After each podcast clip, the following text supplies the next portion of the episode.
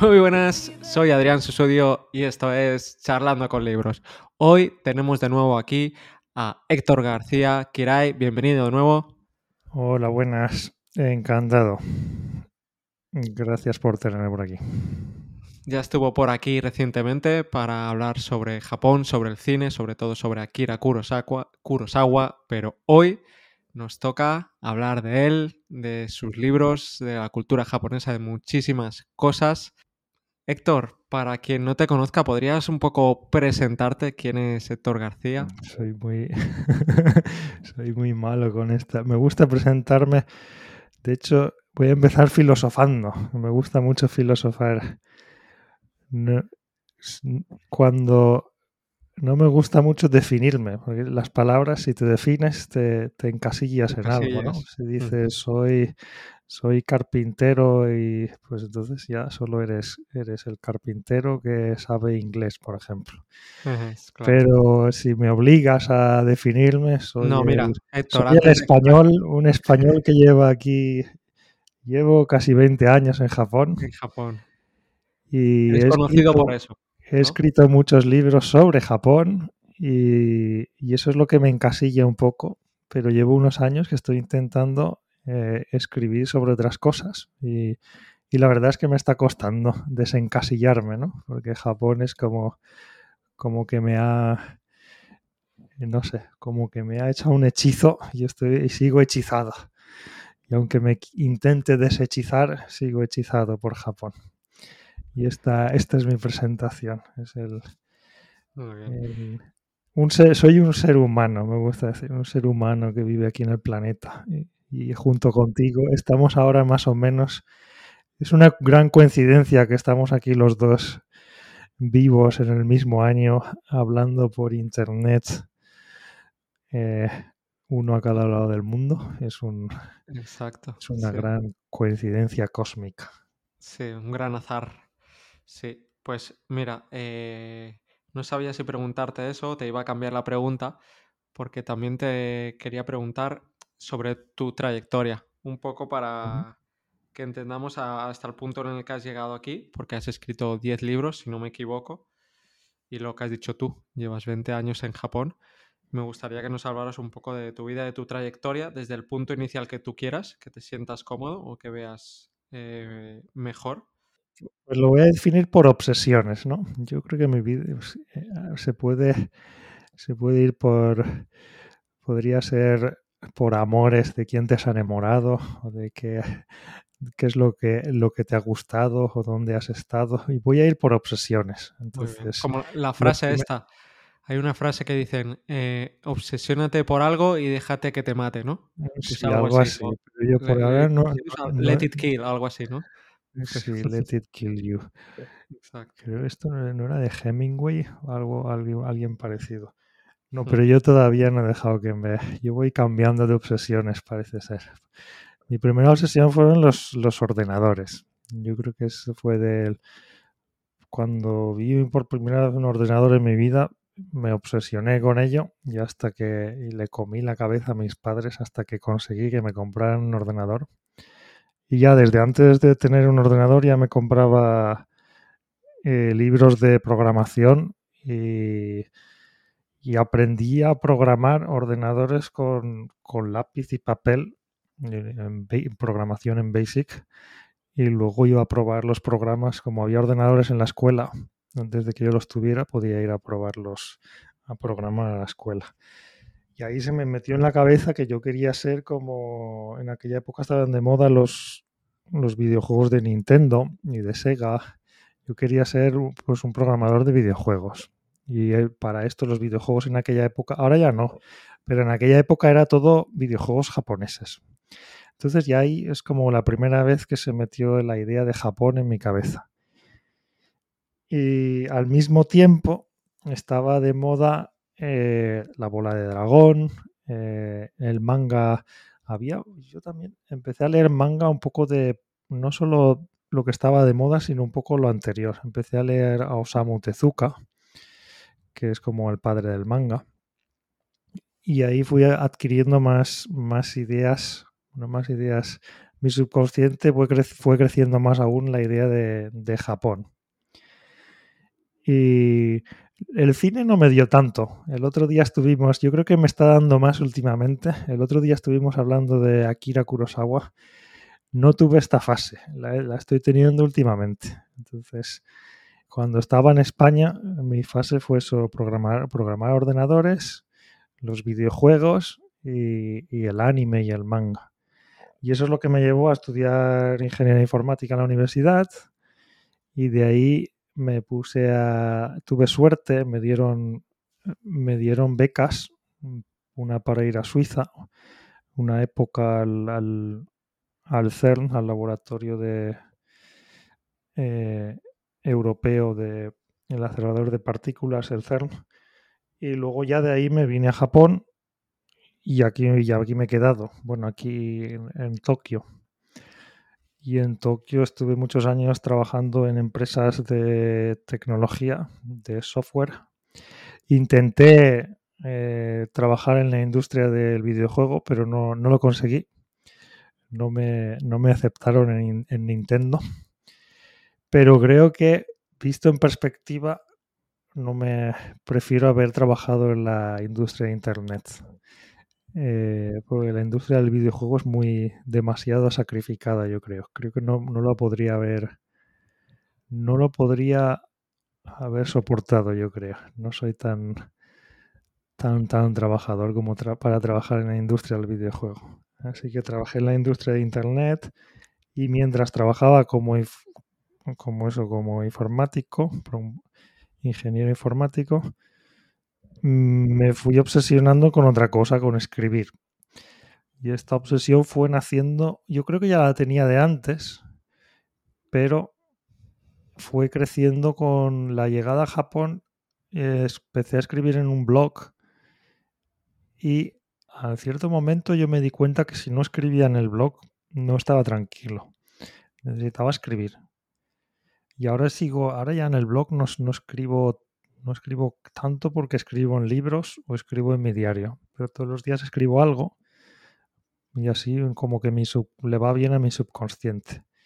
Entonces me fui obsesionando con, escribir y ahora estoy, sigo en esta fase de, de escribir. Entonces estas son, ha sido como mis dos, eh, programar ordenadores y escribir. Por ahora han sido...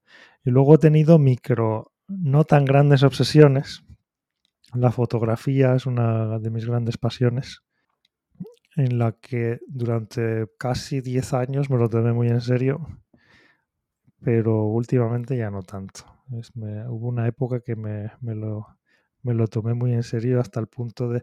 Yo creo que cuando un hobby hay un límite, cuando un hobby empiezas a poder ser pagado. Empecé a tener encargos que me pagaban aquí en Tokio por ir a hacer fotos. ¿Ves a este encargo? A una empresa de moda que tenía que ir a hacer fotos a una fábrica de maquillaje o tenía que hacer fotos a modelos. Y entonces cuando se empieza a convertir en trabajo, empieza a cambiar un poco el, el cómo te sientes, ¿no? Y con la fotografía no me gustó. Y lo quise dejar como, como hobby. Entonces dejé de. Ahora es como un hobby total. En cambio, con escribir, pues, pues sí, gano, gano dinero escribiendo y no ha cambiado la emoción. O sea, puedo seguir escribiendo a mí. También soy muy rebelde. Si alguien me manda a escribir algo de cierta manera, no voy. Yo escribo como me da la gana. Soy un poco como no, sé cómo explicarlo. Bueno, pero tú, tú sí que sabes historias de... Hay gente que se deja llevar por los editores y otros que no, que escriben un poco como... Entonces mis, mis libros a veces lo notarás que son muy son muy manuales, hechos son artesanos. Y a veces, a veces hay, hay paja, hay cosas, pero yo creo que es lo que hace bonito un libro, ¿no? Que haya un poquito de, ah, mira, el autor está contándome aquí cosas que son a lo mejor un poco más íntimas y no tenían nada que ver con esto. Pero es lo que hace un libro más, más personal. Un equilibrio entre, entre esos dos. Sí. A mí también me pasa, con el podcast me pasa, a mí hay gente que me dice, tienes que invitar a este, tienes que hablar de este libro, de este otro libro. Mm, a mí me gusta por mi cuenta, ¿sabes? Claro, vas, Cuando vas- la gente se autoinvita, se me quitan las ganas de invitar a esa persona, soy así. ¿Sabes? Justo como lo contrario. Es como que... se convierte en obligación, ¿no? Sí, entonces no. es Por eso últimamente los, el podcast que hice contigo de cine es muy diferente a otros que he hecho. El anterior, del hombre que confundió a su mujer con un sombrero, también es muy diferente a, a otros. Me gusta ir variando y, a- y sorprendiendo a la gente, pero a mí mismo. El primero que quiero sorprender es a mí mismo, con la gente, los libros. Sí, sí. Soy un poco Sí. como tú. ¿Trabajaste también, al cuando llegaste a Japón, trabajaste en X.com, también conocida anteriormente como Twitter? Era Twitter con eh, uno de los logotipos. De hecho, yo fui el primer ingeniero de Twitter en Japón. No había nadie, literalmente el primero. De hecho, no se podía escribir en japonés en Twitter. Era, era el momento que la primera versión internacional de Twitter eh, fue la japonesa. Y yo fui el encargado de cambiar la base de datos al en, en el lenguaje técnico, el encoding lo cambié a, a UTF-8, que se llama, para que pudieran entrar los caracteres japoneses. Y, sí, fue los primeros, primeros... No había nadie en Twitter en aquella época. Yo suelo contar la anécdota que yo era la persona con más followers en Japón de Twitter, pero yo solo tenía 900, pero nadie más tenía más. Todo, el- el segundo que más tenía tenía 850 o algo así. Era. Un pionero. Era así, era pioneros, pioneros. En aquella época es curioso. Ahora ya las, las redes sociales, como está todo, el, el threads este de Facebook, entraste, entras las primeras horas y ya había, y ya había millones. Pero en aquella época, si te hacías una cuenta los primeros días, no había ni no había nadie, nadie. No había nada, claro. Ha cambiado mucho. ¿Y cómo ves los cambios que, que ahora ha hecho Musk? No sé, es, está cambiando unas cosas tan rápido que, que da que no estoy. Si estás dos semanas despistado, no sabes, no sabes muy bien. Pero bien, ¿no? Que, que vaya. A mí me gusta que una em- a mí me gusta que una empresa eh, tenga el espíritu de startup, incluso siendo una empresa grande. Esto es lo que yo creo que Elon Musk ha devuelto a, a o Twitter. Tomar, tomar riesgos. Y a lo mejor se, él mismo lo dice, a lo mejor se equivoca y la caga y se va. Pero es, el, es muy difícil que a largo plazo vaya mal porque vas, vas cambiando tantas cosas y vas iterando que puedes probar, puedes equivocarte. Es la filosofía de fail fast, ¿no? Mm, Que eso también tú estabas comentando ahora con los podcasts, ¿no? A lo mejor pruebas un podcast de esto, de otro, de otro, y a lo mejor unos no te funcionan o no, pero a lo mejor unos te hacen divertirte más o te echas unos loles, ¿no? Como... Y a lo mejor algunos te, al cabo de un tiempo, lo que más importa es que tú hayas, al cabo de 10 años, si has hecho mil podcasts, serás mucho mejor podcaster que si solo has hecho 20 y siempre haces lo mismo, exactamente igual. Y cuando una empresa se hace grande se suele estancar en este estado de no queremos tomar riesgos, ¿no? Porque si tenemos esto seguro, tenemos esto seguro, que era como, como estaba Twitter, que llevaban años sin, sin añadir ninguna ningún feature, ¿no? No había nada nuevo, ni bien, era todo, funcionaba y los, y los advertisers estaban contentos y ya está, y aquello funcionaba. Pero ha llegado Elon Musk y lo ha empezado a cambiar todo. Y hay cosas que se está equivocando y otras que no, y ya veremos. Y a lo mejor se va a la porra todo, él mismo lo dice. Y esto en Google se ha perdido, se ha perdido mucho. Entonces es una pena. Google era una empresa que también era así. Hasta el 2007, 2008. mm, Google iba cambiando, cambiando y va añadiendo cosas, cosas, cosas, pero ahora lleva, llevamos como 10 años que a una, le preguntas a una persona normal, oye, ¿qué ha hecho Google nuevo los últimos eh, seis meses? Y no te sabe decir, ni incluso un friki tampoco sabe decirte mucho. Mientras que en Twitter los últimos seis meses podrías decir, ah, pues están añadiendo las suscripciones, están añadiendo que esto te vendrá muy bien a gente como tú, ¿no? Que te, podrás meter suscripciones para podcast.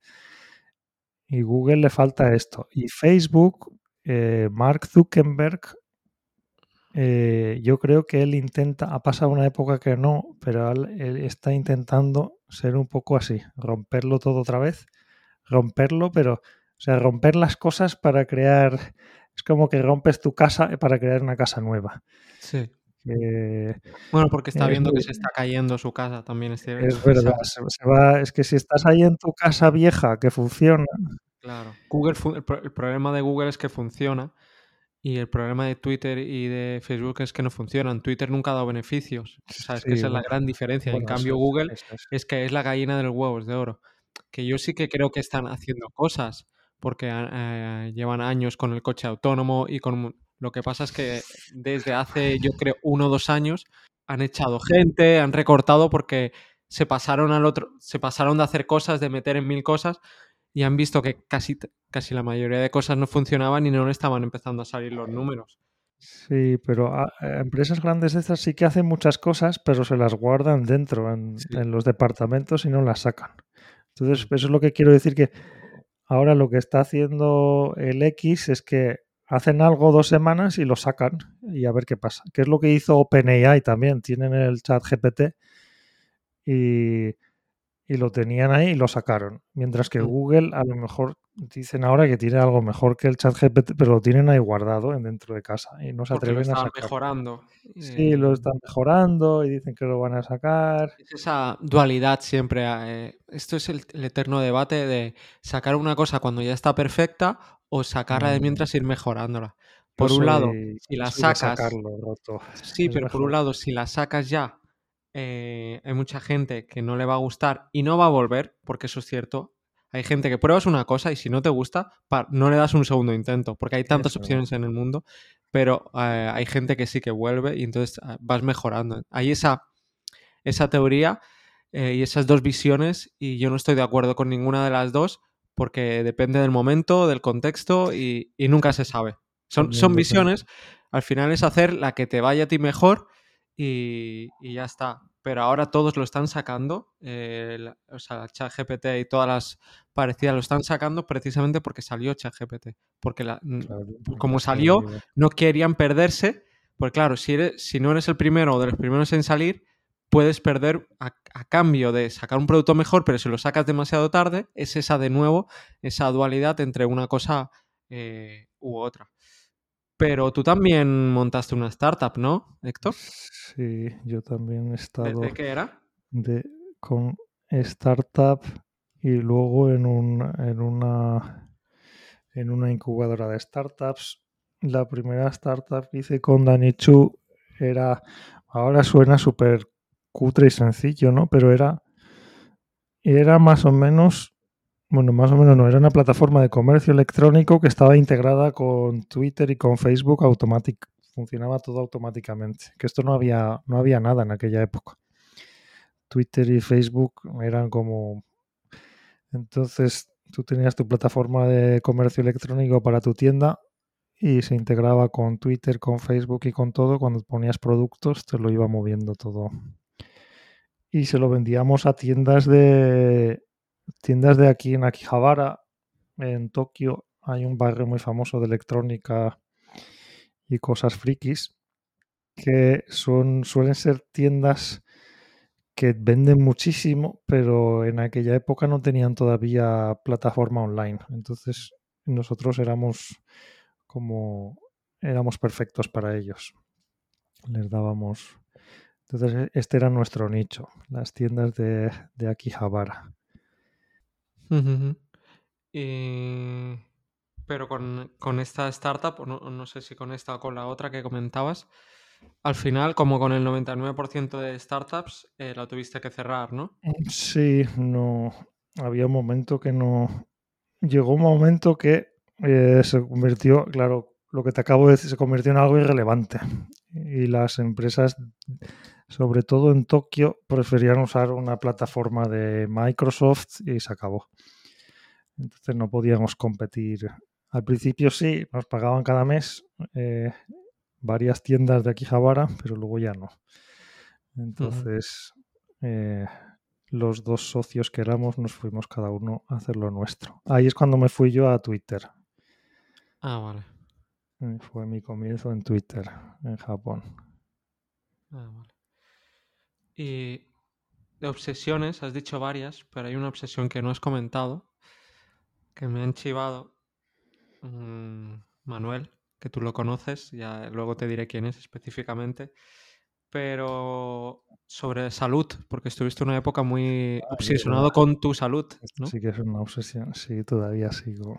Todavía, porque los médicos te decían, ¿no? Al principio que no tenías nada, pero tú te sentías mal. Mm, Sí. De hecho, el otro día salió, por fin se está haciendo popular. Antes yo lo contaba. Si buscáis en Google hay un artículo, salió en El País ya, un artículo sobre, sobre el SIBO. Y de hecho ya hay una categoría de libros de SIBO en Amazon España. Entonces estoy contento que se está... Cuando yo empecé a hablar de esto, yo parecía como un friki loco que tengo una enfermedad como que es medio misteriosa, que es no, como que no existe, ¿no? Y ahora todavía no existe una solución perfecta, porque ya, este, pero se está empezando a conocer mejor y está empezando a haber una clasificación de, de varios tipos de SIBO, que es una enfermedad del intestino, el, el root cause que se llama es algo que es, es el intestino delgado, pero que afecta a toda la digestión. Y como es un tema de bacterias, es muy difícil y no hay ningún antibiótico que lo cure. Es difícil saber, es difícil curarlo. Entonces es algo que puedes manejar a largo plazo, pero es difícil curarlo del todo. Pero se está haciendo ya en el, en el país, salió un artículo el otro día y ya hay algunos hospitales y clínicas, y hay gente escuchando que, que tenga problemas de síndrome del colon irritable, puedes mirar a ver si, si te haces el test del SIBO, puedes tener información más, más detallada de qué es lo que tienes, porque hay dos, hay dos tipos, que es uno de, es el de metano y el de hidrógeno, los tipos de SIBO. Y en Barcelona creo que en el Vall d'Hebron te pueden hacer el test eh, y saber si tienes de un tipo o del otro y de ahí ya puedes probar. Hay medicinas herbales que se llaman o hay unos antibióticos que te ayudan un poco, no lo solucionan del todo, pero... Y aquí en Japón también fue bastante, los primeros años fue bastante complicado encontrar a alguien que entendiera esto. Yo fui más por libros y leyendo artículos de científicos de los doctores que están estudiando esto más importantes del mundo están en, en un hospital que se llama el Cedar Sinaí en Los Ángeles. Y, ahí es cuando fui aprendiendo y metiéndome en foros Facebook. Facebook para estas cosas ayuda mucho. No solo para, para el SIBO este. Si tienes alguna enfermedad que cuesta curar o que es algo crónico, mi recomendación siempre es eh, para encontrar algún grupo de... Si buscas en Facebook, en grupos, en los grupos, grupos de soporte, hay mucha gente que se ayuda, sobre todo en enfermedades crónicas que tienen soluciones parciales. Y de repente hay gente de todo el mundo, de Australia, de Estados Unidos, que a, si tú empe estás empezando con esto y estás sufriendo, igual hay alguien que lleva 20 años y te pone ahí cuatro o cinco trucos y haces esto, esto, los remedios de la abuela que llamo yo, pero que a veces es lo que a veces es lo que funciona mucho más que lo que te diga el médico, ¿no? Uh -huh. Pero también es importante que haya también diagnosis y una solución para es lo que necesitas.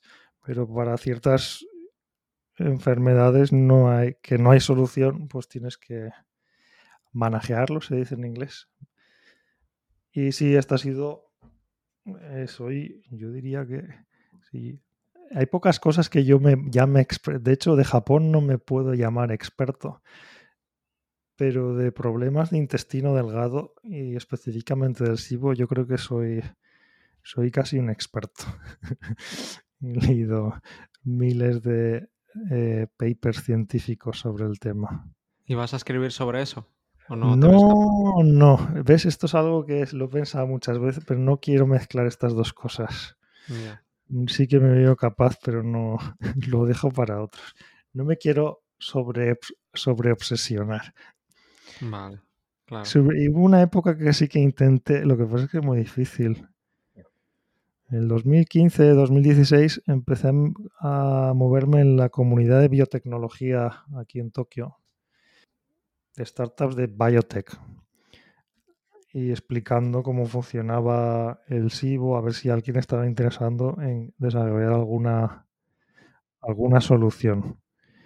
Y algunas ideas sí que compilé y las tengo, pero es algo, el mundo de la medicina y biotecnología es algo que es, tienes que pensar a 10, 20 años tienen los human trials y tienes que... Y a lo mejor tú te piensas, yo pienso como un ingeniero, que si haces A, B, C, pues esto se soluciona. Pero en la biología del ser humano, si haces A, B, C, hay como 30.000, hay mil cosas que están pasando que solo un experto de verdad eh, conoce. Puede llegar a conocer o entender o, o al menos probabilidades. Eh, con los medicamentos y todo. No todo el mundo funcionan, pero los que se aprueban es porque tienen una alta tasa de, sí, de que funcionan y, una baja, muy baja tasa de, efectos secundarios graves. Sí, sí, pues este es, mi caballo rey. Si alguien está escuchando y conoce a alguien que, que tenga problemas, si es el síndrome, el síndrome del colon irritable o el SIBO, el que tengo yo es el SIBO-C, que es el de, el de metano. Si alguien tiene ideas, ayudas o lo que mm. o información que, la mande. Algo ha comentado, algo ha hablado, por ejemplo, es la doctora Sayar Ponen, de la escritora de la, es la microbiota, idiota. Eh, ha, hablado sobre ese tema, por ejemplo, que ya estuvo por aquí, se me ocurre, por, por dar un... Pero eh, aparte de la startup, de ser dueño de una startup, también fuiste, o a lo mejor aún eres, dueño de arrozales. Ah, no, esto ya lo dejé. Esto fue una época friki también. Desarrollamos un, un sistema para eh, controlar. Aquí el problema de los, de los, campos de arroz en Japón es que son muy, son muy pequeños y están, en, están elevados están como en terrazas. Lo típico que has visto en, están en terrazas en, en una montaña y van Montañitas. Bajando. Hmm. Y son muy pequeños. Y controlar el nivel de agua, la altura y lo es complicado. Tienes que estar todos los días, tienes que ir todos los días a mirarlo. Y desarrollamos un sistema con que se plantabas palos con una cajita con, con sensores que te daban información sobre el campo de arroz, sobre el nivel, tenía un sonar para ver la cantidad de agua que había. Y luego también tenía sensores para saber cómo estaba el agua. Y estaban todos conectados en una, en una red de... No era, no era wifi, era 800, ahora no me acuerdo. 800, era un protocolo de low power, el 815 no sé qué que consume muy poca energía. Entonces puedes ponerlos con una con una pila y una y una y una plaquita solar muy pequeña y podías tenerlos independientemente estirados ahí en el campo de arroz. Puede venir un tifón, puede llover, pueden pasar dos años y el, el sensor está coleccionando información. Y luego el agricultor lo podía mirar en, en la pantalla de su móvil o en el ordenador. Eh, y para testear esto en, los en un pueblo con, que tiene muchos campos de arroz en Chiva, eh, me hicieron me hicieron amo. Técnicamente sí era el amo porque los tenía. Tuve que firmar contratos de arrendamiento, de alquiler. Tuvimos alquilados eh, varios campos de arroz eh, todo mi equipo donde podíamos testear estos, eh, estos sensores que íbamos desarrollando. Y luego ya los fueron poniendo en los campos. En todo este pueblo tuvimos un contrato con el, con el ayuntamiento del pueblo y los fueron poniendo por todos los, los campos de arroz. Y al final eh, todo este sistema lo vendimos a una empresa de...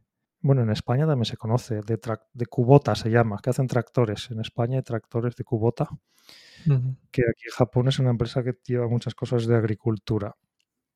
Entonces la idea es usar tecnología para tener más información sobre, cuanta más información tengas de tus cultivos, mejor vas a poder, eh, más, más productividad le vas a sacar. Y nuestra idea era muy sencilla, con, eh, solo para campos de arroz, pero esto se podría aplicar a otras, a otras muchas cosas, ¿no? más.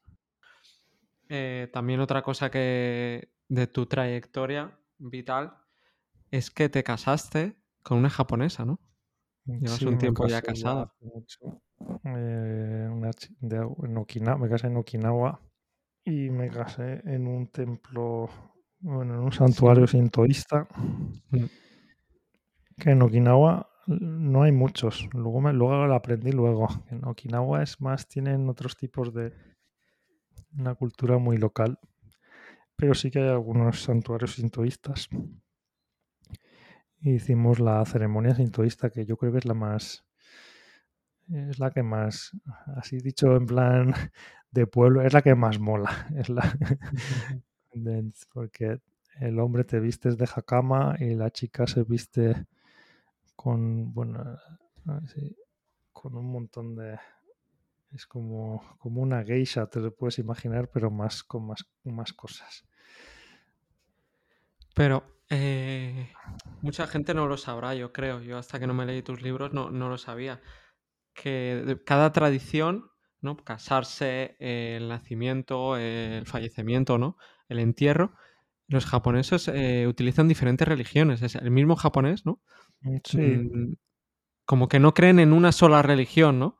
¿Puedes, ¿Puedes un poco explicarnos esto y también, bueno, qué es el sintoísmo, para empezar, que es, es el que vosotros elegisteis para casaros? De hecho, esto es donde, esto sí, sorprende mucho al principio, cuando yo llegué a Japón también me sorprendía. Ahora ya como que no me sorprende porque te das cuenta que es que Jap... De hecho, cuando entiendes esto y lo asumes, te das cuenta, es que Japón y los japoneses son un poco así. Es como que, que me da igual, pero no.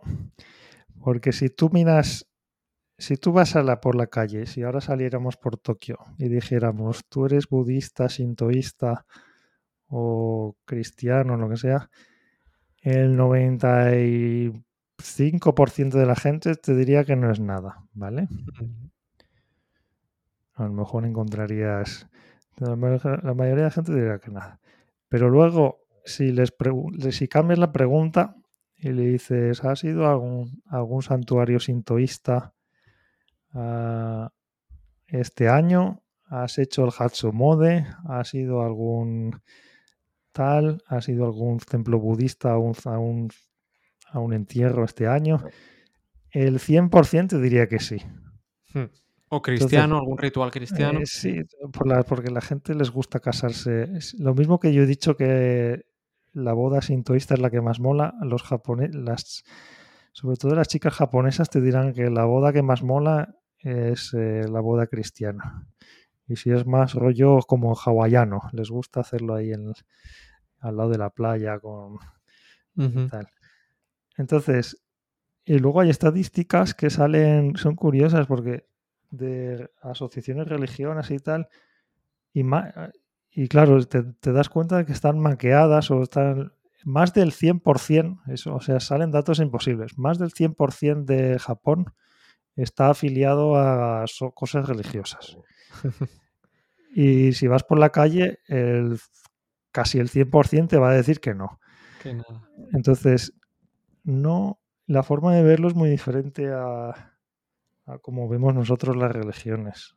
Es muy, es muy útil. Yo diría que es como utilitario. Si tú estás pasando una época de mala suerte o que te van mal los estudios, pues vas al, vas al santuario sintoísta y te compras un amuleto para los estudios y te lo, y te lo pones en te lo pones en el escritorio, así te sirve, de, recordatorio todos los días. La religión esta, la sintoísta, ¿Cómo es exactamente? ¿Qué, qué, qué tradiciones tiene? Tiene muchas tradiciones, pero por ejemplo, para no tiene no tiene un libro sagrado, ¿vale? O sea, no hay ningún tampoco hay ningún mandamiento que te diga lo que tienes que hacer o lo que no. Tampoco hay un cura que te suelte un rollo. O lo estoy diciendo aquí un poco, un rollo que te suelte un sermón, ¿no? Sí. O que tengas que escucharlo. Pero sí que hay. eh, eh, sí que hay la figura de, de los, los Bueno, también son chi- chicos y chicas, pueden ser. Y sí que hay rituales que tú puedes pagar, que pueden ser un ritual de purificación, por ejemplo. O un ritual que más gente hace la gente es el de Hatsumode, que es a principio de año. Entonces sí que te sientas en el tatami y te hacen... Hay todo un procedimiento que es muy... Si tú pagas, dicen tu nombre, tu- la dirección de donde tú vives y luego dicen una serie de cosas y con unas hojas de sasaki que se llama, es un árbol, un árbol sasaki, no sé qué será, un árbol, un árbol japonés que se usa. Te hacen así con las ramas por encima y se supone que ya estás purificado para el resto del año. ¿Pero en qué creen? En Entonces, eh, es que este es el problema del que tú usas la palabra creer. Este es el- el estás programado para eso. Que eso la- es un poco la religión cristiana que dice, siempre está la cre De hecho, se usa la palabra creer y es la que te dicen en la iglesia, ¿no? Tienes que creer esto y lo otro. En el sintoísmo nadie te dice que tengas que creer nada y de hecho si tú preguntas a gente por la calle, ¿tú crees algo sintoísta? Nadie te va a decir que crea nada. De forma, de hecho, de forma literal. No sé cómo, pero sí que hay, hay una serie de no hay un Dios todopoderoso tampoco. Pero como unas almas o espíritus, ¿no? Entonces, ahí es, sí, entonces hay una cosa que lo llaman kamis. Y los kamis, si has, has visto películas de Ghibli, Mm, eh, la- por ejemplo, la película de Chihiro, El viaje de pues, Chihiro, esa pues es. seguramente la haya visto mucha gente que nos está escuchando, si no la podéis ver en Chihiro, te das cuenta que es un mundo, de hecho en Chihiro, eh, Hayao Miyazaki reconoce que casi toda la mitología se ha inspirado en el sintoísmo. Entonces, puedes verla también como si estuvieras viendo una película sintoísta. De hecho, cuando empieza la película, eh, Chihiro va en el coche con sus padres y al principio eh, hay, una, hay un árbol, lo primero que se ve en la película es un árbol y una puerta Tori. La puerta Tori es eh, uno de los símbolos ya de, de hecho, ahí detrás de tu cabeza a la derecha, en la portada de mi libro de la magia de Japón, esos son puertas Toris, Mm, muchas puertas Toris. Las puertas Tori, que suelen ser de color na- naranja, rojo, vermellón, ver- vermellón, de diferentes, las eh, marcan la entrada a un área que se considera sagrada, ¿no? Y se supone que a partir de ese momento estás, eh, cuando vengas a Japón, a Tokio, verás que cuando cruzas en la puerta Tori, eh, estás dentro de un santuario sintoísta.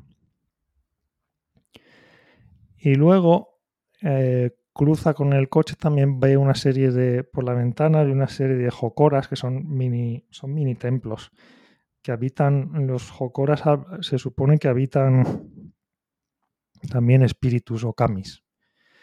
Y luego para el coche el padre en la entrada del túnel, porque también hay una, hay un, hay un dosojin, se llama, que es una piedra donde también es- habita. El sintoísmo tiene también una cosa que la- las piedras o los objetos naturales pueden ser habitados por, si, si están purificados, de repente habita, lo habita un, un kami, un espíritu. Entonces, eh, es una. Luego, si empiezas a leer historia de las religiones, es una religión muy primitiva, donde los espíritus y tal están en los árboles, en, los, en las rocas. Eh, esto es algo que el monte Fuji, por ejemplo, es, el, es donde habita, es la montaña más alta de Japón y está habitada por un kami. Entonces, es un. Es el, el, el monte Fuji entero, de hecho hay un sitio donde están las puertas Tori cuando vas a subir. Entonces, el, todo el monte Fuji es un, es un santuario sintoísta. También. En mi vecino Totoro, por ejemplo, también aparece, ¿no? El propio vecino Totoro es, es, un, es un kami también, claro. Efectivamente, Totoro también. Entonces, luego cuando cruza el túnel en Chihiro y entran en el mundo paralelo, es como un mundo habitado por, es un plano donde todos son kamis ya. Y el baño, el, cuando entra Chihiro en, el, en los baños, Ahí también salen muchas temáticas de, eh, por ejemplo, otra cosa de las tradiciones judeocristianas es que está el bien y el mal, ¿no? los malvados y los buenos. Y esto no solo es de Chihiro, pero si, si observas, esto es mucho de anime y manga, que el bueno, bueno, el malo muchas veces es muy malo, muy malo, muy malo, pero al cabo de un tiempo va evolucionando y al final se hace bueno y es amigo de todos. Esto pasa, esto pasa mucho. Bueno, en la bola de dragón pasa todo el rato. Es verdad. se purifican a lo mejor, Héctor, es por eso. No lo sé, aquí igual podemos sacar una teoría. En Dragon Ball no hay mucha purificación, pero en el en Chihiro sí que hay el los, cuando entras hay unos estos estos Kamis malvado y también Kaonashi también está como deprimido. Hay como Kamis y la misma Yubaba, que es la, la malvada malvada de la película. Al final van cambiando todos por el Chihiro. Y también, bueno, el tema principal es que el eh, Haku, el dragón, era un, en la realidad era un, era un río que había sido contaminado. Entonces, también hay mucho de esto de los, los kamis y los espíritus son elementos de la naturaleza. Y si se ensucian o si están contaminados, luego los puedes purificar. Y el alma de las personas también. Si eres malvado, se supone que lo puedes purificar y tal. Entonces, esto es un poco para entender. Eh, lo tienes que mirar de otra manera. Si empiezas a decir empiezas a pensar, eh, ah, vale, ¿y qué crees realmente en estos? Pues la mayoría de la gente te dirá que no. Sería la religión la primera, ¿no? A lo mejor, de, las más grandes actuales que hay en Japón, ¿no? Del budismo, cristianismo. A lo mejor, por, así decirlo, sería la originaria, ¿no? Es la, ¿cómo se dice en español? Es la, es la, es la religión indígena de Japón. Indígena que está muy mezclada. Hubo mucha época, de hecho ahora también, hay muchos templos que todavía está mezclado budismo y sintoísmo en el mismo templo. Entonces ves elementos de todo. no es que estén... Es algo también interesante de Japón, como se puedes mezclar elementos. Aunque no he visto... Bueno, sí, he visto hay una iglesia en Tokio, una iglesia cristiana, donde al lado yo vi unas fuentes y unos, unas puertas toris sin había, lo mezclan todo. Sí. Antes se mezclaba en todo el mundo, pero ahí siguen haciéndolo, ¿no? Allí sí, estaba mezclado. Y me acuerdo que tenían una estatua de que la habían traído de Lourdes, de Francia, y tenían ahí la fuente, la cascadita, las puertas Tori y luego una iglesia con la, la, cruz arriba. Entonces, son muy de vamos a mezclarlo todo. Es que eso era así, o sea, eh, realmente el cristianismo durante los primeros siglos eh, adoptó de, otras religiones, fue cambiando el propio budismo por competencia con el cristianismo, esto creo que lo explicaba Peter Frankopan, que el budismo al principio no tenía símbolos, no tenía las estatuas, que precisamente gracias a esas estatuas es como entró en Japón porque le llamó la atención ¿no? a la gente esas estatuas de Buda y todo, pero es que al principio no habían esos símbolos y en cambio el cristianismo sí que lo tenían y entonces una forma de competir porque el cristianismo estaba inundando Asia por parte de, los, de las sectas budistas contra las sectas eh, cristianas fue copiarse a los cristianos y empezar a hacer esos símbolos. sí, las hace cuatro días realmente todo se unía y, se, y, había esa fusión. Como ahora, ¿no? Google, lo que hablábamos de las startups, todo, unas se copian a otras. Pues las religiones eran así. ahora lo vemos súper raro y lo rechazamos, pero los japoneses siguen haciéndolo. Sí, el, tema, el tema de las estatuas es muy curioso, porque lo de las estatuas es como el marketing, ¿no? Y la publicidad. Las, las, estatuas, claro, aquí todas las estatuas de templos budistas también entran en, los, en los santuarios sintoístas, ves, ves los, los hotokes, se llaman en japonés, las estatuas de los, de los budas. Y, se convierten en el símbolo, ¿no? Pero había una época, como dices tú, que no, el sintoísmo primitivo, primitivo, no tenía estatuas. Por eso cuando llegó el, cuando llegó el budismo de, de China, pues como que el sintoísmo empezó a diluirse en Japón. Entonces hubo una época que eh, los emperadores de Japón empezaron a unificarlo y luego decidieron, pues vamos a separarlo. Esto es sintoísmo. De hecho, no había palabra para sintoísmo. Se lo inventaron en cierto momento cuando dijeron, anda, mira, si nosotros teníamos todas estas creencias que eran nuestras originales y están desapareciendo. Entonces llegó un momento, no sé exactamente en qué siglo, pero hace ahora unos mil años, que fue el primer momento que dijeron, esto es el sintoísmo y esto es el budismo. Y pueden convivir, pero esto es, esto, es esto y esto es lo otro. Claro. Cuando era monopolio, pues no. y luego hubo un momento, claro, porque el sintoísmo originalmente no había ni estatuas, de hecho no había ni las puertas Tori ni siquiera existían. El, sintoísmo más primitivo eran eh, colocaban unos palos los unían con cuerdas de, hechas con pajas de arroz que se llaman shimenaguas y juntaban cuatro palos y hacían ceremonias alrededor, bailando y tal, y diciendo, esta es la zona sagrada. Pueden, los espíritus podéis venir aquí a esta zona de, reservada por estos palos y estas cuerdas y proteger nuestro poblado. Entonces es algo así como lo más primitivo de estas religiones que no, necesitan ni estatuas ni necesitan nada. Son, es muy ritualístico todo. Y cuando llegó el budismo es cuando empezaron, pues vamos a poner más cosas, ¿no? Vamos a poner puertas, como la puerta de Rashomon, que está en realidad esta es más budista, y templos, santuarios, y se empezó a mezclar eh, todo. Pero el marketing, sí, el marketing del budismo es muy, muy poderoso. Bueno, es una lección. Llegó, y de hecho, el Christ en, Europa, cuando llegó a Europa, se inspiraron un poco. Vamos a hacer estatuas nosotros también. Los crucifijos. Yo creo que se, se copiaron. Se copiaron unos a otros, porque también el budismo se copió del, cristianismo, eh, se retroalimenta unos y otros, porque al final de ahí se puede sacar una lección. Puedes tener un producto muy bueno, pero si no haces marketing, si no sabes venderte, no llegas a la gente, ¿no? Y eso pasa hasta con la religión, o pasaba, pasa con todo, ¿no? Eh, eso es lo que dicen en el libro de, de 0 a 1, que ya lo comentamos por, aquí en el podcast, y, es eso.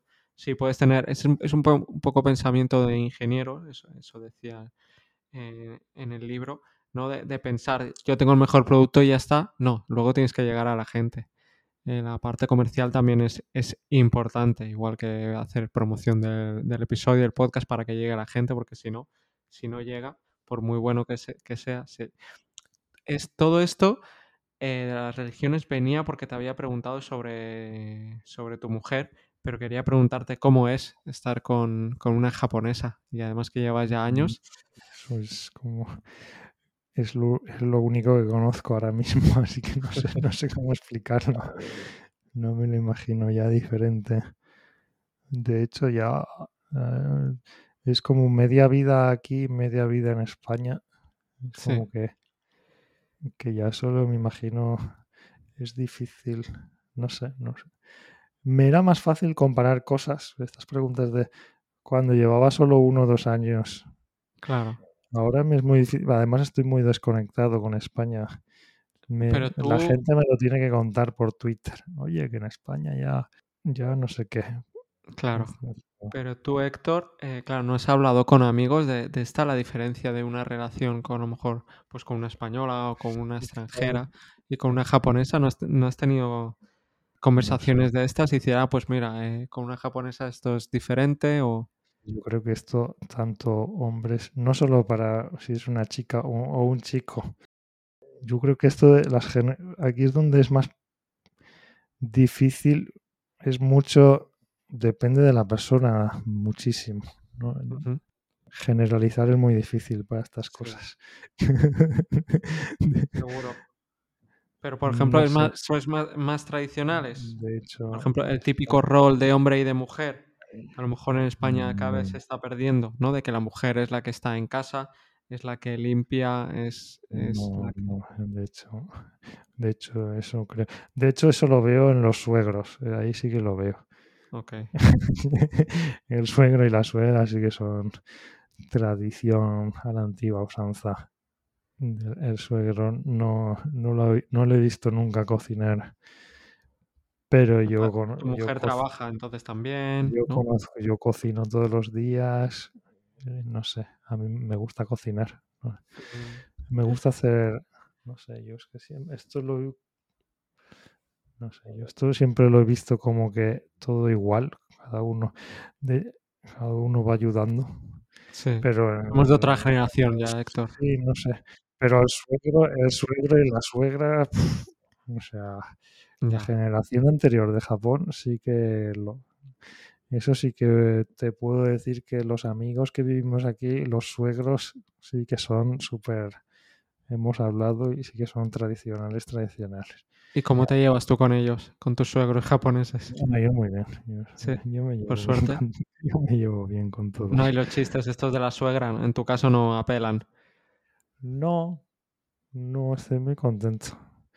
Y el suegro es como, es como un amigo. Está ah, muy, está muy loco en el buen sentido de la palabra. Me, gusta la gente loca. Está un poco. ¿En qué sentido de loco? ¿De bromas o de obsesionarse con algo? Sí, obsesiones. Es un tío muy. Es un tío muy particular, digamos así. Juego al Go con él. ¿Cómo se llama? El, juego de las, de las, las piezas negras y blancas. En japonés se dice Igo. Ah. ¿Conoces el juego? No sé cuál dices. Que es el tablero, el tablero es más grande que el del ajedrez y las fichas son blancas y negras y tienes que ir ah, tienes que ir capturando áreas. Entonces me así es como me comunicaba yo al principio cuando no sabía mucho japonés, me comunicaba jugando algo. Con ah, Te lo ganaste así. Vale, vale. Claro, entonces tu mujer trabaja. Eh, ¿Tú, aparte de escribir, también trabajas ahora? Porque no, te lo había preguntado. te dedicas a escribir ahora, por suerte. Escribo, sí. mis días es escribir. Muy bien. ¿Y, sobre qué se puede decir sobre qué estás escribiendo? Porque estás escribiendo dos o tres libros, ¿no? Siempre, esto, esto suele ser top secret, así que vale, pues no se dice. Siempre tengo la filosofía, que esto, de, esto, tú conoces a Derek, esto me lo inculcó Derek antes de que hiciera la... Hizo una TED Talk luego sobre esto, pero a mí paseando por Tokio me, me comió la bola y, y me convenció, me convenció de algo, que es lo que te voy a contar ahora. Si tú tienes un, un proyecto o algo que estás, sobre todo un proyecto artístico, ¿no? que estás trabajando en él y requiere, si es algo artístico que terminas en dos o tres días, pues no pasa nada. No te lo haces, no terminas y ya está. Pero si es algo que requiere seis meses o un año, es algo que necesitas energía constante para... Es como una maratón, ¿no? Para llegar hasta el final. Entonces, si empiezas, si empiezas a hablar a todo el mundo sobre este proyecto, empiezas a tu sistema, tu, tu sistema, pues como sistemas biológicos, tu dopamina y tal, tus, hormonas empiezan a empiezas a conseguir el reward, ¿no? Como que ya lo has conseguido. Es como que ya, ya el libro ya está terminado, porque empiezas a hablarlo con alguien no, porque estoy ya tal, tal. Y entonces empiezas a tener la sensación de que ya lo has terminado o que ya lo tienes eso, y entonces empiezas a hacer el vago y empiezas a procrastinar y no lo terminas nunca. Mm, y esto es algo que yo he observado en mucha gente alrededor de mí, que te va contando, seguro que tú tienes gente así también, amigos o amigas o familiares, que durante años te van hablando, pues estoy haciendo esto, voy a hacer esto, voy a hacer lo otro, y luego nunca aparece eso que están diciendo. Sí, han venido aquí gente que ha dicho sí, este año o en los próximos meses, y luego ha tardado, en vez de tres meses, han tardado 15 eh, meses en sacarlo. Sí. Efectivamente, o, no, o, eh, esto en el buen, mejor de los casos, o, no aparece nunca, porque ya te da la sensación de que lo has hecho y tal. Pues Cybers entonces estará con el libro ya acabado, con el nuevo libro, porque hace, no sé, un mes habló del libro. Puso una portada. Normalmente lo anuncia cuando ya lo ha terminado. Pero no, o sea, no está a la venta ni nada, pero ya hace uno o dos meses lo comentó y puso incluso hasta la portada. Será porque la habrá acabado. Estará a punto de salir entonces. Luego lo comentas y yo. Entonces yo hago lo mismo. Yo lo comento si ya está terminado. Muy bien, pues entonces, sí, sí. No, no, te voy a insistir porque no quiero. Sí, lo último que hemos publicado, de hecho, fue un challenge. Lo último que hemos publicado fue un libro con Frances Miralles sobre cultura india, que en España se vende con el título de Namaste. Y en Estados Unidos va a salir el año que viene con otro título. Y nos va a escribir la introducción un, un indio muy famoso que se llama Sashi Tarur. Y esto va a ser un. Lo vamos a lanzar el libro en la India, en, en, en más de, en hindú, en marathi, en telugu, en más de 10 idiomas indios y en inglés. Y va a ser un, libro sobre el futuro de la India, porque es, ah, hay bueno, ahora ya hay más gente que lo sabe, pero la India se ha convertido en el país de, con más habitantes del mundo y nuestra apuesta es que va a ser la mayor economía también del mundo. Y la como que va, como que esa va a ser el nuevo líder del mundo, va a ser la India de aquí 10, 20 años, por encima de Estados Unidos y de la China. En 10, 20 años. Estás apostando que en 10 años eh, China no, no será el número uno y será India. No sé. no me gusta predecir nada, pero, mm. no, ponemos, no, ponemos, no, ponemos, fechas a largo plazo, eh, yo creo que sí. Ah, en, este, en, este, en este ciclo, seguro. Sobre todo, no sé. Pero también es una a mí me sirvió para aprender, yo no sabía nada de cultura india, entonces me, me servía mucho para aprender sobre la India, sobre el significado de esta cultura y también aprender mucho de las influencias. Estábamos hablando del sintoísmo. Hay muchísimos elementos del sintoísmo y del budismo que viene todo de la India. Claro, sí. Por ejemplo, las puertas Tori que hablábamos vienen de las, las toranas, que son otras puertas que son de la India. Y nada, este es el último libro que, he escrito y que está ahora a la venta en España. Namaste. Ah, o sea que ya te has salido de la cultura japonesa. A India. Próximamente te vas a vivir a India, te vas a cambiar la mujer por una mujer india. Y ahora. Como Cyber, ¿no? Cyber decía que había uno de los capítulos que decía algo así, ¿no? Que había que tener, como, tener una mujer en cada lado. sí, pero ahora lo conté. Bueno, es que yo no sé, como es mi amigo, no sé si hay cosas que las ha contado o no. Pero sí, sí que lo ha contado públicamente. Él, bueno, él, tiene un hijo con una chica de la India. Sí, iba mucho a India. Hace poco fue a India. Entonces, eh, eso, no suele, suelo mantener mis proyectos en secreto, pero puedes asumir que siempre estoy escribiendo. Pero lo que estoy escribiendo ahora sí que es de Japón. Vuelvo a, cosas japonesas. Vale, vale, eh, Pues siempre estoy eh, escribiendo el siguiente del siguiente. Y cuando anuncio algo es que ya está terminado. Muy bien. Además, eso es bueno porque ya como estás con otro proyecto, no estás tan ligado anímicamente, emocionalmente a ese proyecto. Si funciona o no funciona, ya no te afecta tanto. Es muy bueno. Exactamente. Hago eso me gusta mucho eso que has comentado. Hmm. Exactamente. Es como que yo, yo ya paso página. De, de hecho, me suelo poner como cuando termino uno, al día siguiente empiezo otro. Para no me dejo descanso, así no pierdo el ritmo. Entonces, cuando termino de escribir un libro, al día siguiente empiezo el siguiente. Pero poco a poco, ¿no? Porque también hay que descansar.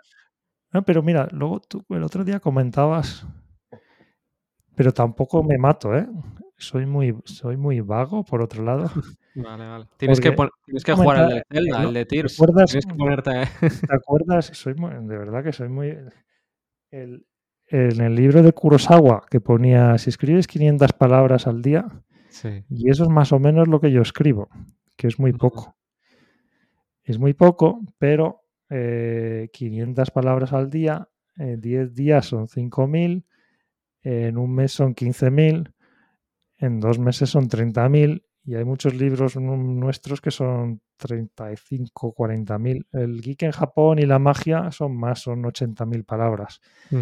Pero como hay fotos también, ayuda. Eh, sí. las fotos. entonces, las fotos y poner los pies de fotos y eso es lo que al final. Solo el texto a lo mejor me lleva seis meses, un año. los libros con fotos luego me llevan un año extra de edición y de. Es mucho trabajo. Entonces, los libros que estoy haciendo ahora son sin fotos y sin nada. Eh, solo texto, así. Pero vamos, eh, muy poquito a poquito. Es, eh, soy muy, muy creyente del modo hormiga, ¿no? Es, bueno, es la clave. 500 palabras es como que escribes dos emails largos, así. O sea, es, es muy poco. Si es lo que te funciona para ser constante, Ah, un día escriben cuatro horas, pero luego se están una semana sin escribir y al final acaban dejándolo, pues mejor que no, ¿no? Pero también hay gente que funciona así, no sé. Ya, hay gente que funciona con deadlines y en dos semanas te escriben un libro. bueno, cada uno. Eso yo, no, eso yo no puedo, ¿ves? Eso para mí es imposible. Ya, porque también me, cuesta más para gente que es más así. a mí las ideas se me, me tardan mucho tiempo en, en, en procesarse, en salir. Ya. Bueno, a lo mejor si ya las tienes, todo depende si ya tienes esas ideas. Hay libros que ya los tienes escritos en tu cabeza, por así decirlo. Luego acaban. Eh, es depende, ¿no? Del libro. Pero mira, pues vamos a libros que tú ya has escrito, que es que no hace falta hablar de libros que escribirás porque tienes 10 libros escritos. O sea, que no es que digas que. Eh, una de las ideas que más me gustó, o de la que más, es cuando comentas lo de los cuatro prismas o cuatro modelos mentales para entender la cultura japonesa. A mí me pareció eh, de lo mejor para entender Japón y los japoneses. ¿Podrías explicárnoslas? Por favor, pues el examen, a ver si me acuerdo. Estos, los prismas, prismas estos. Sakoku. el Sakoku, de que está encerrada la isla. Empieza por Sakoku, yo te ayudo. Empieza por Sakoku. ¿Qué es Sakoku? Son cuatro. Son cuatro. Escribí el libro. Es esto de los autores y escribí el libro hace cuatro. explica qué es Sakoku, Héctor. Sakoku, venga, el primero es Sakoku. Que es que Japón. Sakoku significa encerramiento del país. Y es una época, Japón estuvo encerrado casi del todo, no del todo. De hecho, esto es un tema de que muchos historiadores estudian porque hay hubo ciertas comunicaciones, sobre todo por, por Kyushu. Eh, Internacional, ¿no? Estaba cerrado el mundo. Por dos siglos o algo así fue. ciertos permisos especiales, algunos, de hecho, jesuitas o conseguían entrar en Japón, pero es todo en plan una había estaba casi totalmente cerrado y esto creó una desde el año 1600 más o menos hasta el 1800 68, más o menos. Si Buena memoria. Si, no me estoy equivocando, eh, que es cuando empieza la era Meiji. Eh, Japón estuvo prácticamente cerrado al mundo y esto hizo un efecto caldera donde aparecieron, hay un montón de cosas de cultura japonesa que emergieron en esta época. Entonces, eh, es algo misterioso, interesante, pero por ejemplo, el, tema de los, dibujos de ukiyo-e, bueno, dibujos, los grabados de ukiyo-e, esto apareció en la era Edo. Muchos tipos de danzas y bailes y teatro también aparecieron en la era Edo. Cuando estaba cerrado hubo un boom cultural, ¿no? Hubo un boom cultural de... Y luego cuando se abrió, eh, de hecho, salieron un montón de cosas de Japón. Esto es, esto es también otra cosa curiosa histórica que se empezaron a, exportar grabados japoneses a Francia y de repente artistas franceses empezaron a inspirar. Es conocido que Van Gogh, eh, mm. se, inspiraba, se, inspiraba, mucho en, grabados japoneses. y luego Akira Kurosawa de Van Gogh, todo se retroalimenta la cultura, ¿no? Cómo, se, vuelve, ¿no? Un boomerang. Está todo. Pero este efecto caldera de todos estos años y también fue un efecto de que Japón se quedó congelado como en una era medio medieval. Mm, sin tecnología nueva que le llegaba. Era como que estaban, estaban encerrados al mundo. Y de repente se abrieron. Bueno, de repente no es porque llegó. Eh, era un tío que se llamaba. Un tío, un tío que se llamaba Perry. Llegó con, con el Kurofune, que era un barco bueno, ahora habrá gente viendo One Piece. Eh, yo creo que One Piece está un poco inspirada en los. Llegó el Kurofune. los americanos, ¿no? Eh, era un barco negro, se supone, Kurofune. Eh, el, un tío que se llamaba Perry llegó aquí por la bahía de Kanagawa y, y entraron en Japón y crearon la. Y empezó la era, la era Meiji. Bueno, ahí hay un montón de, ahí pasaron un montón de cosas. Te podrías hacer, es, te podrías escribir libros solo de esos años de transición. Es como un cambio total. Los estadounidenses obligaron a Japón a abrirse al mundo, ¿no? Más o menos. Pues más o menos sí. Eh, algunos dicen que eran como los tradicionalistas, lo escribían como que nos han, los otros decían que nos han liberado y Luego había personajes históricos, hay uno que se llama Sakamoto de Ryoma, hay un montón de personajes que aparecieron en ese momento.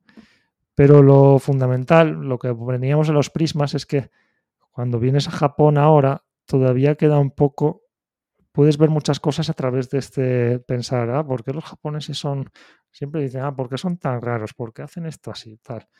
No es que sean raros, sino que tienes que entender un poco, ah, mira, es que Japón estuvo encerrado al extranjero durante todo este tiempo, varios siglos. Luego eh está el que es una isla, ¿no? Es otro prisma. una isla cerrada. Sí. Que... Una isla de pocos recursos, por eso optimizan tanto.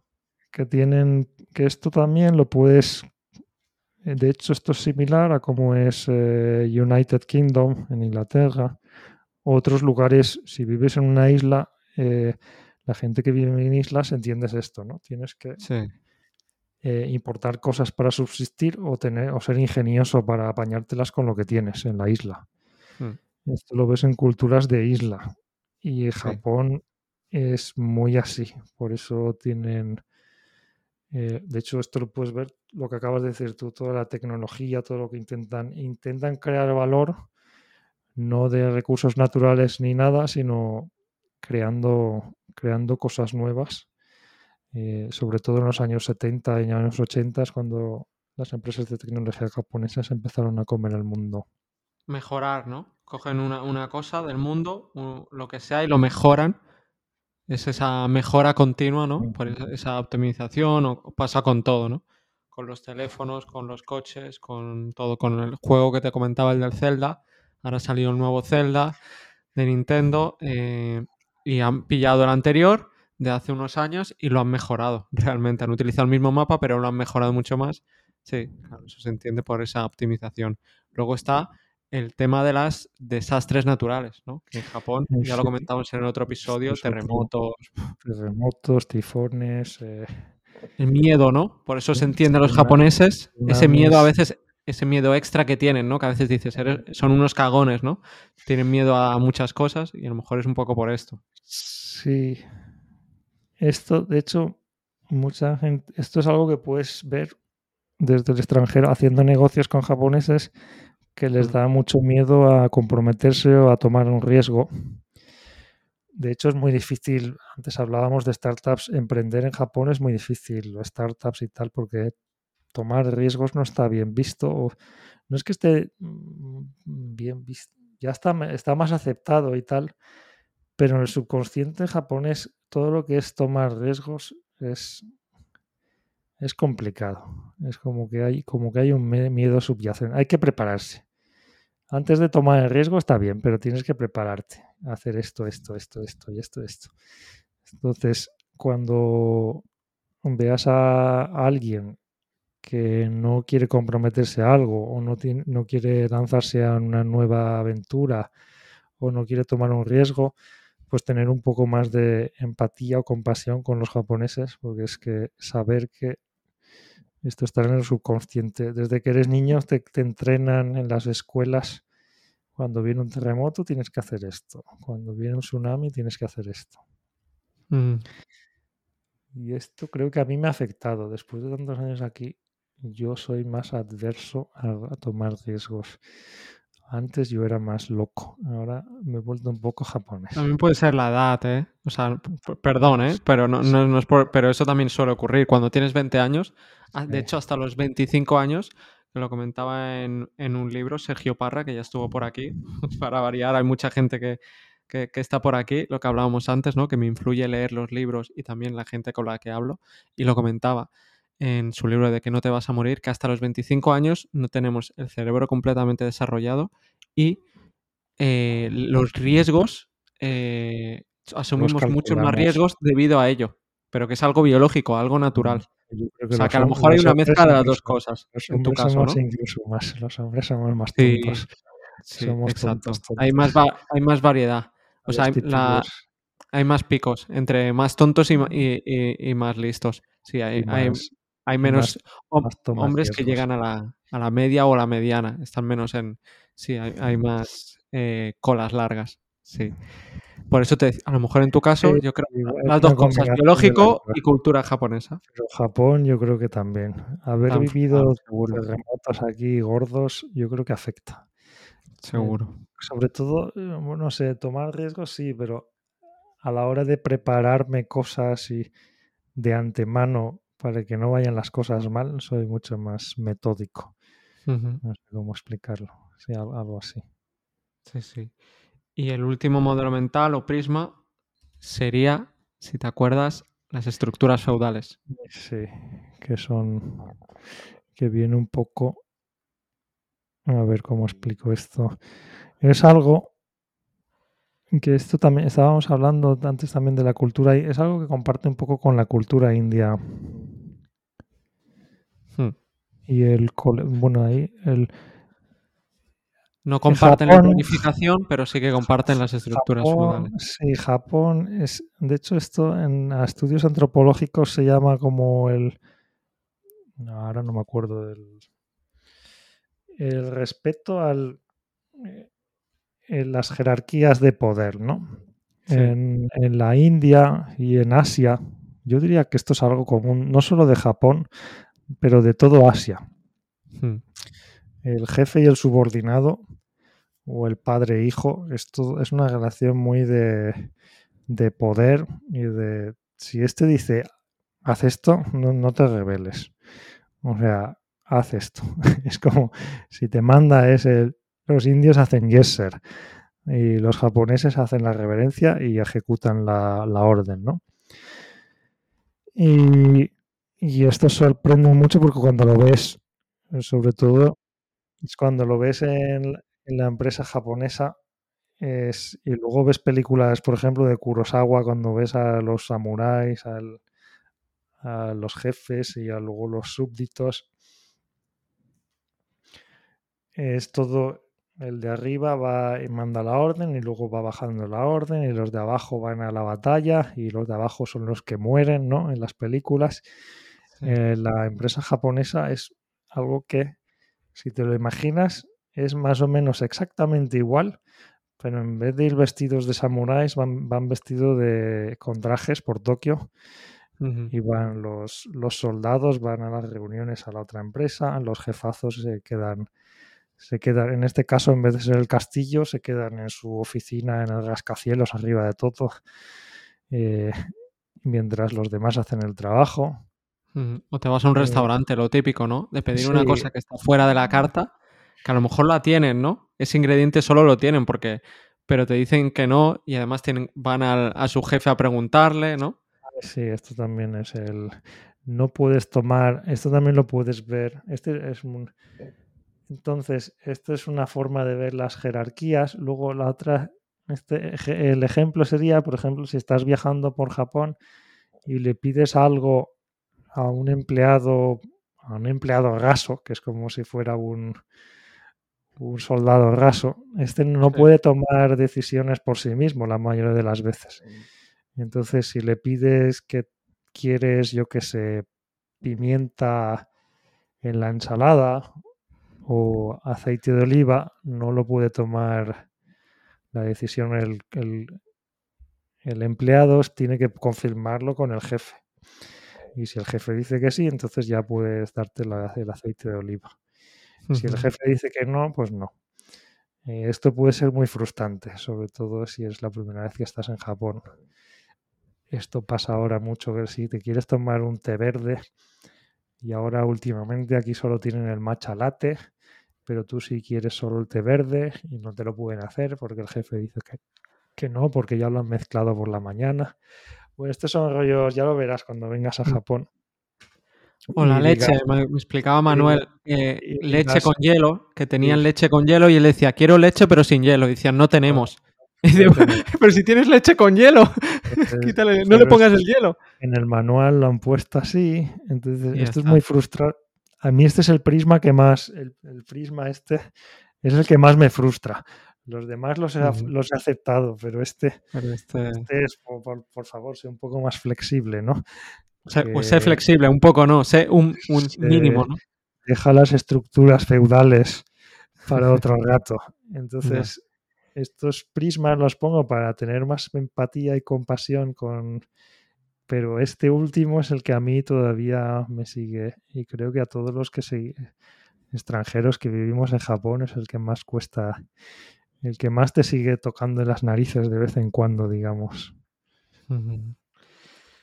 Quería preguntarte ahora también eh, sobre libros. Como has escrito tantos libros y tú lees muchísimo, porque el otro día estuvimos, la primera vez que hablamos, hemos hablado, esta es la tercera, creo, ¿no? Eh, por voz me refiero. Eh, aunque esta es la segunda vez que, vienes al podcast que grabamos, la primera vez que hablamos fuera de, micros, que me dijiste, te miraste mi top 100 de libros y te los habías leído casi todos, o sea, eres un lector voraz. Todos Muchos. El 80, 70, 80. Hay algunos nuevos que no. Me, estuve mirando los últimos que ponías. Estoy un poco al del 80, 70, 80%. muchísimos. Mi pregunta es: ¿de qué libros beben tus libros? ¿De qué, eh, qué libros te han ayudado a, escribir tus 10 libros, que son 9 ensayos y una novela? Mm, estoy pensando. Para los libros de Japón, yo creo que es que la mayoría de cultura japonesa es que he leído tantos. Bueno, están los clásicos. Había un, tío que se llamaba Lacafio Hern, que era de los primeros extranjeros que escribieron libros que vivían. De los primeros extranjeros que vivieron en Japón y escribían libros en inglés.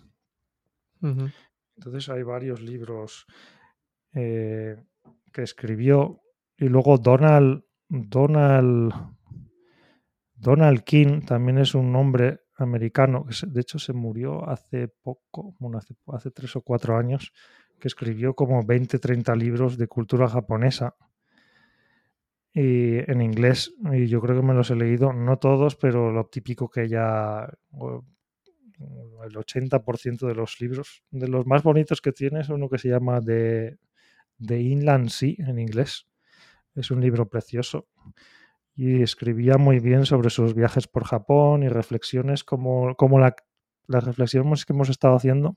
Por ejemplo, uno al final, ahora me estoy acordando, al final del capítulo de la magia de Japón, de los, los cuatro prismas estos, me los, fueron ideados por mí, pero al final hay un cuadro en ese capítulo, ahora me estoy acordando, me, estás abriendo el subconsciente, hay un cuadro que pongo, hay otros prismas que, me he dejado en el tintero, que creo que son igual o más importantes, pero, pero era por, por falta de espacio.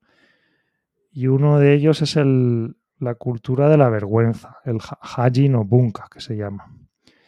Y este es un libro que se escribió hace más de 100 años eh, de una chica cuyo nombre Ruth creo que se llama. El libro se llama El crisantemo y la espada. Este libro es un libro clásico de Japón que yo creo que es uno de los primeros que yo me leí y me empezó a picar el gusanillo de entender más cultura japonesa para entender a los japoneses. Y ¿Cuando estabas ya en Japón o antes? Cuando estaba ya aquí, sí. A mí, eh, de leer libros de Japón, empecé a leerlos aquí porque me sorprendió todo tanto que no entendía nada, empecé a leer. Y el libro este del crisantemo y la espada explica que pues em, ella lo comparaba con Estados Unidos, pero yo creo que en yo me sentí identificado como español también. Que ya seas ateo o creas en Dios o no, eh, nos movemos mucho por la, por la culpa, ¿no? Si haces algo mal, eh, eh, te va a castigar un Dios o no, o si haces algo malo, aunque no te esté viendo nadie, te sientes culpable, ¿no? Es un sentimiento, es el sentimiento principal. Si tú haces algo mal, yo creo que, a no ser que seas un psicópata perdido, si te equivocas en algo y le has, yo qué sé, le has hecho daño a alguien porque le has dicho algo que no estabas enfadado en ese momento, luego te sientes culpable. O si. Mientras que el japonés el sentimiento primordial es el de vergüenza, el haji, que se dice en japonés. Y esto lo explica, es un libro entero solo divagando sobre esta diferencia. Y cómo los japoneses actúan mucho en la sociedad para, para no ser avergonzados. Ah, y la, también sienten culpabilidad a veces, por supuesto, son seres humanos como nosotros, pero el sentimiento primordial, primordial es el de la, el de la vergüenza, es el que viene primero. Y esto lo aprendí de, pues esto del libro de Santemo y la espada. Hay muchísimos libros de cultura japonesa que la mayoría, los más interesantes, luego he leído algunos de japoneses, pero los, lo interesante de los libros de cultura japonesa es que suelen ser más interesantes los escritos por extranjeros que por los japoneses. Es algo. La visión externa. de hecho, hay un género que se llama Nihon Ron, que es el género de libros eh, que divagan sobre cultura japonesa. Hay todo un género sobre ello. Entonces, mis libros ahora se clasifican como con este género. Con eso. Y eres el, el autor más vendido. O sea, de un extranjero, una persona no japonesa que ha escrito sobre Japón, eh, y el que un geek en Japón es el libro más vendido en el mundo escrito por eso. O sea, es de la categoría en inglés, en americano, sí, en inglés sí. Quería preguntarte además eh, libros sobre libros, eh, un libro que te marcó en la infancia o libros que recuerdes con especial cariño. Yo era muy friki de Isaac Asimov. Y luego también de Carl Sagan, el libro de, de, Cosmos de Carl Sagan. Eh, me marcó mucho. Porque yo creo que lo leí con 15 años. Y luego, y luego me compré Contact, la novela. Y ahí seguí friqueando con los alienígenas. Eh, y Carl Sagan, no sé, me, me hizo ver, empezar a ver el, mundo como no solo nosotros, sino el universo entero. Eh, mi visión, yo creo que es mi, forma de ser y todo cambió todo. El cerebro de Broca también era otro libro, es un libro menos conocido de Carl Sagan. Leí varios libros de Carl Sagan y me, me fue cambiando. Ah, vale, pues los seres humanos eh, la humanidad, el planeta Tierra, el, sistema solar y somos al final somos un puntito pale blue dot que decía él, que somos un pequeño puntito azul pálido y frágil que está flotando en el cosmos. Y eso es lo que somos, los seres humanos. Eso le pasa a los, a los astronautas. Cuando salen del pla eh, hay un efecto, no sé cómo se llama. Cuando salen de la Tierra y, y ven la Tierra, ¿no? Eh, tienen ese efecto de ese puntito. Sí, como que de repente dices. Y Isaac Asimov es como que me, me, dio todo eso, pero ciencia ficción. Y bueno, Isaac Asimov también tiene muchos libros de divulgación de ciencia. Sí. Que. A ver, creo que está buscándolos porque, a ver. Este. este ah, mira, está buscando uno. La este nueva guía de la ciencia. Este lo leí hace un par de años. ¿Lo tienes, eh, pero qué es, de la biblioteca o lo tienes tú? No, es mío, de segunda mano. De estos. Ah, pero es que parece plastificado. Sí, de estos, de estos de segunda mano, yo creo. ¿Lo, has plastificado tú? Sí. Este. ¿Plastificas tus libros? No, no, por lo general no. Este lo tenía ahí. Este es por casualidad. ¿eh? Pero que me refiero, que lo compraste ya plastificado. No, lo compré de segunda mano y estaba medio roto y lo plastificé. Ah, por eso lo plastificaste. Y es un libro de ciencia que pone nuevo, pero claro, es de hace, es de hace, de antes de que naciéramos nosotros. La nueva guía de la ciencia, ya claro. Pero es que Isaac Asimov escribe también sí. que en estas 400 páginas te explica te explica todo. O sea, te explica desde los átomos hasta cómo se hace una aleación de aluminio, hasta cómo funciona un, tren. Y esto es a mí, no sé, me gusta mucho. Como es, me gusta cómo explica las cosas. Y esto me inspira a mí también a explicar mejor. Ah, Yo eh, solo me he leído ficción, solo me he leído novelas suyas. Y de, de mi favorita, Fundación, por ejemplo.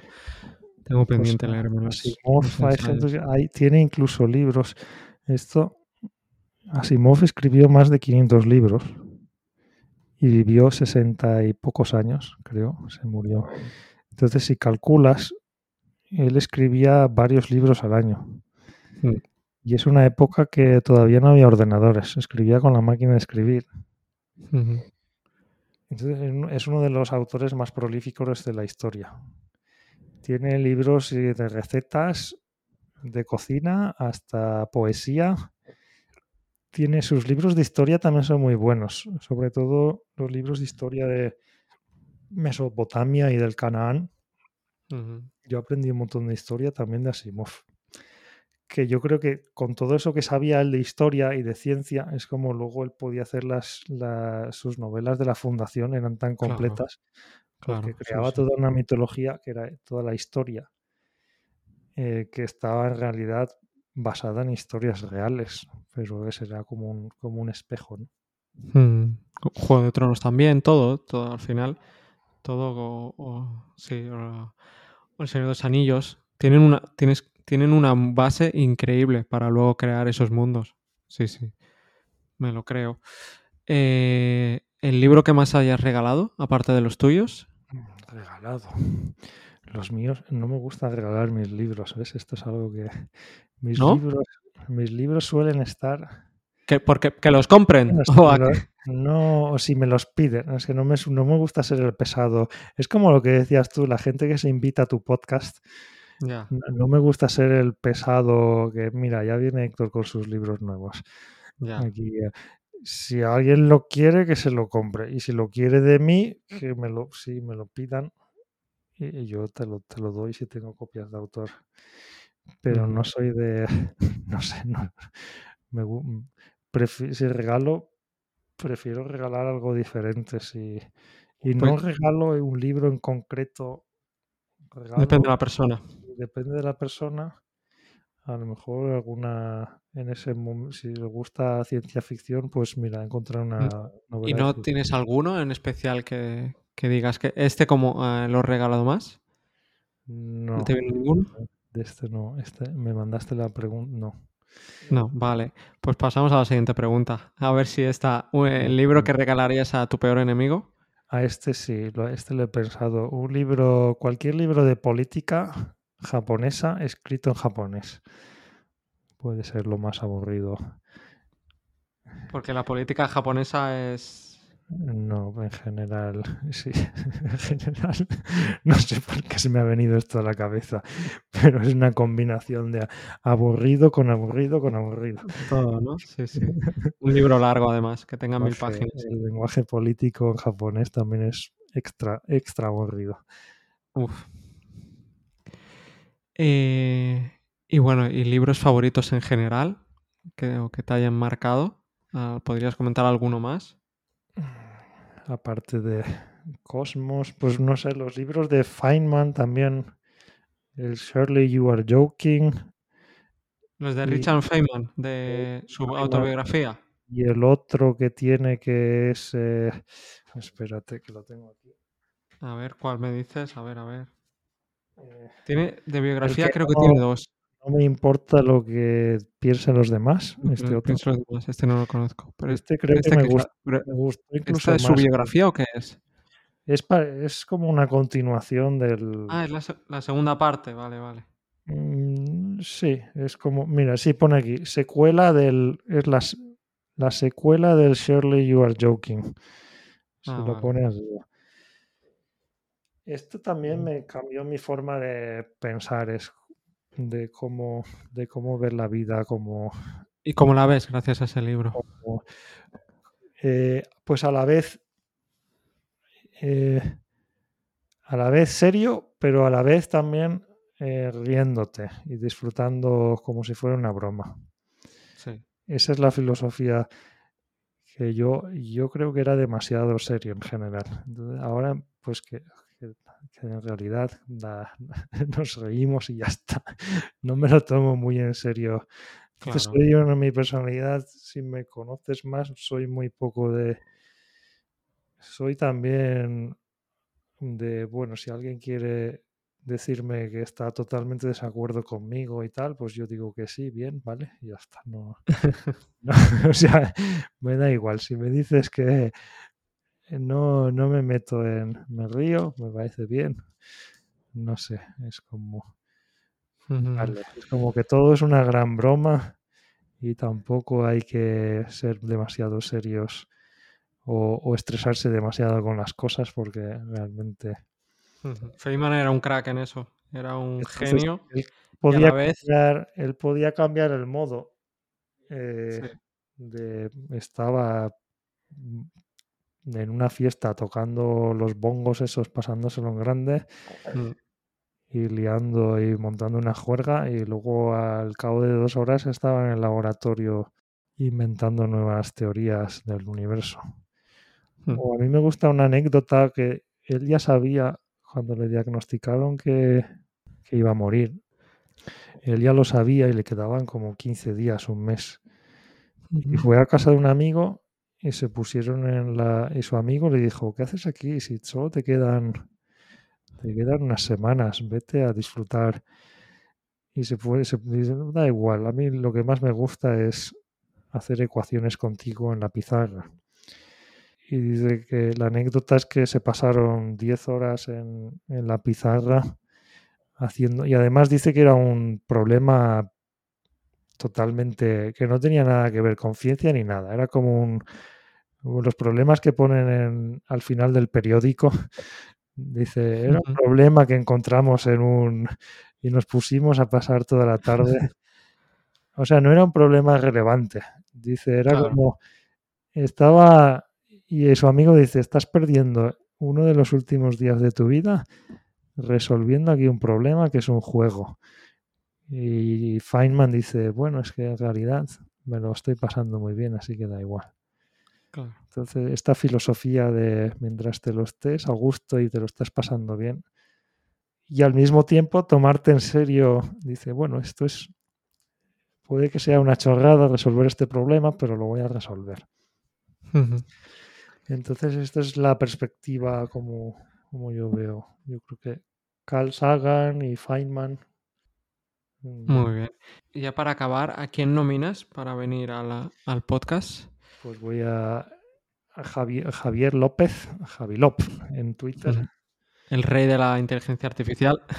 Ahora sí, pero él también es como tú, porque me ha recordado un poco como que él, hacía listas de libros para él mismo de los que había leído él y también recomendados para... Él fundó una startup que se llamaba Erasmusu y publicaba listas internas para los empleados de libros interesantes para, para leer. Entonces yo creo que también es... Y ahora, de hecho, él ha terminado de escribir su primer libro de guías, una guía de inteligencia artificial y también eh, yo creo que es un experto en Lovecraft. Muchas, sabe muchas cosas de... Yo no conocía nada de Lovecraft y empecé a leer Lovecraft eh, gracias a Javi. A mí no me termina, me parece interesante algunas de las historias, pero no me llega a fascinar. Sí que me parece interesante los giros que y cómo te va metiendo en un mundo ahí eh, hmm. de Lovecraftiano. Pero no me empezó. Entonces Javi es muy fan de Lovecraft y de las listas de libros hay muchas que se parecen a, las listas tuyas. Muy bien, pues eh, muchísimas gracias Héctor por haber venido, por haber vuelto al, podcast. A ver si el año que viene nos podemos ver en persona en Japón. Tienes que venir a Japón a practicar los, los prismas y a, Entender frustrarte con los prismas. Ah, mira, esto Exacto. Y a disfrutar también. Sí, a disfrutar. La japonesa y los paisajes japoneses. Leyendo tus libros eh, me han entrado unas ganas locas de ir a Japón, de perderme por las calles de Tokio. Mm, sí, eso es lo más importante, perderte por aquí. pues nada, Héctor, muchísimas gracias, un placer. Gracias a todos por escucharnos. Adiós.